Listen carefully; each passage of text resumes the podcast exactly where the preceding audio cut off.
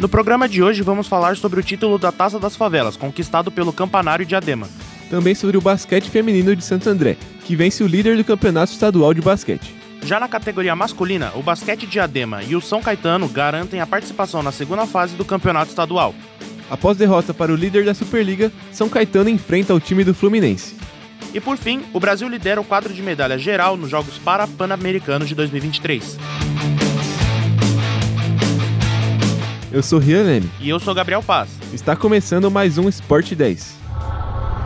Futebol, basquete, automobilismo badminton, e esporte. esportes radicais. Mas vai fazer o quadribol de novo? Mas quadribol não vale. Esporte 10. Caraca, mas tem muita coisa.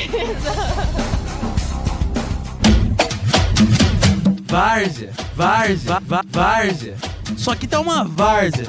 É sério, tem várzea aqui. Pra mim, Varsa é ficar sem fazer nada. Nada, nada, nada. Esporte de várzea. Campanário de Adema é campeão da categoria feminina da Taça das Favelas. A final foi disputada no último sábado no estádio do Canindé, e a equipe do ABC ganhou por 2 a 0 da favela do Caicai. Os gols do título inédito foram marcados por Cássia Souza e a atacante Baratinha. Já na categoria masculina, o time do campeonato também chegou até a final, mas foi derrotado nos pênaltis pela equipe da cidade Tiradentes. É de três! Três pontos! Swish!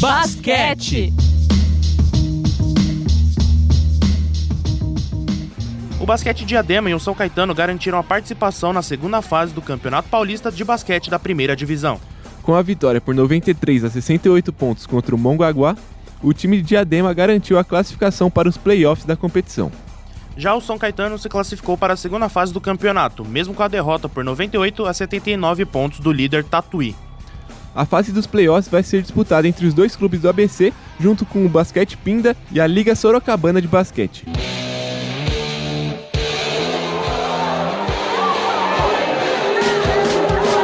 Calma lá, Bernardinho. A gente vai falar de vôlei. Isso mesmo.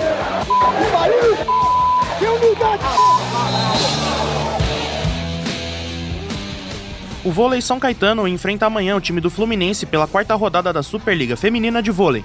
A última partida do time foi contra o Vôlei Bauru, e o clube do ABC sofreu uma derrota por 3 sets a 0.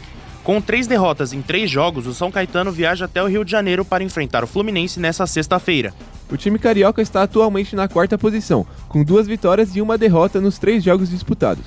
A última partida do Fluminense foi contra o Vôlei Bauru e a equipe carioca saiu com uma derrota por 3 sets a 1. O Brasil lidera o quadro geral de medalhas nos Jogos Parapan-Americanos de Santiago. Com 167 medalhas no total, o nosso país possui 74 conquistas de ouro, 47 de prata e 46 de bronze. O Brasil também foi o país com mais medalhas nas últimas quatro edições dos Jogos e caminha bem para garantir o feito novamente.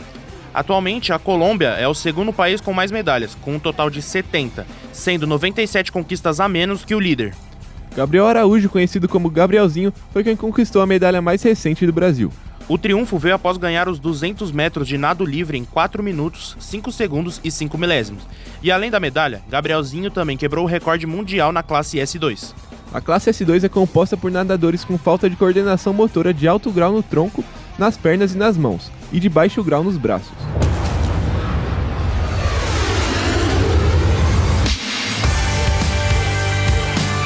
Com a apresentação de Rian Leme e Gabriel Paz. Roteiro de Rian Leme Produção técnica de Léo Engelman. e orientação da professora Filomena Saleme. O programa de hoje fica por aqui. Até o próximo Esporte 10.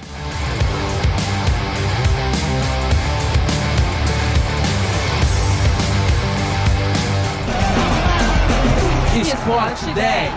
Fica triste, não. A gente volta depois.